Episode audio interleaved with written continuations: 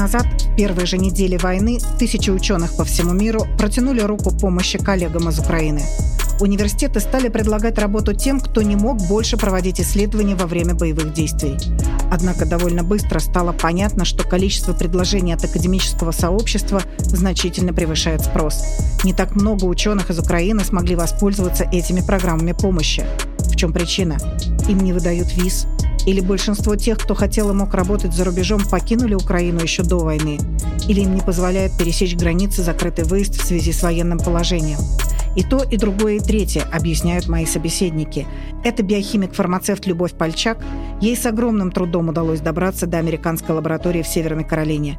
Это Юрий Гагоци, известнейший материаловед, специалист по наноматериалам, профессор университета Дрекслера в Филадельфии. Юрий не только координирует помощь в релокации ученых из Украины, но и поддерживает тех, кто продолжает заниматься наукой в воюющей стране. Это Анатолий Шабан, кандидат физико-математических наук. Он остался в Виннице и разрабатывает план возрождения украинской науки в перерывах между отключениями электричества. С ними мы также обсудим, в каком состоянии была наука в Украине в последние годы и какое будущее у нее возможно. С вами Ольга Орлова. И это подкаст «Вторжение. Наука во время войны». Решение было принято 24 февраля после того, как упала э, первая бомба в Крам- на Краматорский аэропорт. Это особенное чувство, когда ты э, ощущаешь э, удары тяжелой техники и ты понимаешь, и когда есть анализ того, что э, происходит э, вокруг, э, ты понимаешь, что надо уезжать, я понимала, что это надолго, и часть моей семьи э, находилась в Бахмуте, часть в Краматорске, э, часть в Мариуполе, э, это все Донецкая область. Э, я понимала, что ни в одном из этих мест э, сейчас не будет безопасно. И я вместе с моим шестилетним на тот момент сыном э, села на эвакуационный поезд. Тот путь, которым проходит большинство ученых, а это при, э, приезд в Соединенные Штаты через визу категории G, G1, э, которая является не иммигрантской визой, и на которую делались все документы, стандартная процедура для большинства вузов американских, но в этой категории визы в посольстве мне отказали, поскольку я не могла демонстрировать э, гарантии того, что через год я смогу вернуться домой. В большей степени проблемы Главные задержки были даже не в наличии программ и денег, а в формальных визовых э, вопросах. А в Соединенных Штатах Америки, например, э, целый ряд людей, которым пообещало э, не только ученым правительство возможность въехать в страну, ждали очень долго на мексиканской границе. Процесс приема а людей с Украины, приезжающих по приглашению, организован был только через несколько месяцев. Э, те люди, которые были, находились ученые, например, на стажировках, э, на практике, э, заканчивали учебу в Соединенных Штатах Америки, им пообещали так называемый Temporary Protective Status, TPS, который должен был продлить их визы, дать разрешение на работу и прочее.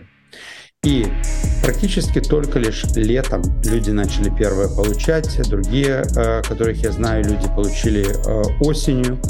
То есть оказалось, люди оказались практически, даже если находятся, находятся в стране, без возможности легально работать, заниматься наукой.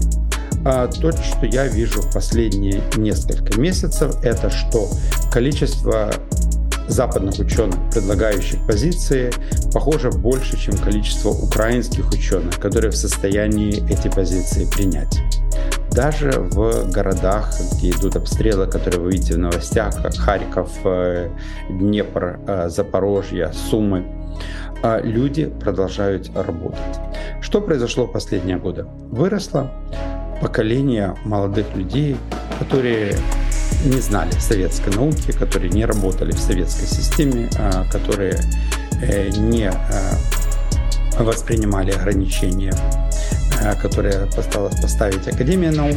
И начали э, за счет как бы grassroots activities э, поднимать интерес к науке. Они начали участвовать в международном научном сотрудничестве. В результате, несмотря на то, что финансирование украинской науки не росло, за последние несколько лет количество публикаций и цитирования начало существенно расти, и большинство этих работ – результат сотрудничества с коллегами за рубежом. И это, я думаю, будущее украинской науки. Нам нужно сказать, что науку в Украине нужно не восстанавливать, а начинать все сначала. Нужно, э, чтобы часть людей просто-напросто закончила э, иностранный университет. Помимо этого, когда, когда эти, эти квалифицированные кадры появятся через несколько лет, нужно озаботиться возможностями для того, их поддержки в Украине. Но вы меня простите, условия для их поддержки должны быть не хуже, чем находятся в заграничных, ну, в развитых странах. Должен быть определенный, скажем, план Маршала для наук. И поэтому наука действительно должна стоять там отдельной строкой, отдельным а, разделом, а, потому что это то, что будет в действительности определять э, будущее а, Украины и процветание без науки, без э, образования, высшего образования хорошего представить себе очень трудно. Мы будем продолжать рассказывать вам, что происходит с наукой во время войны. Это подкаст «Вторжение».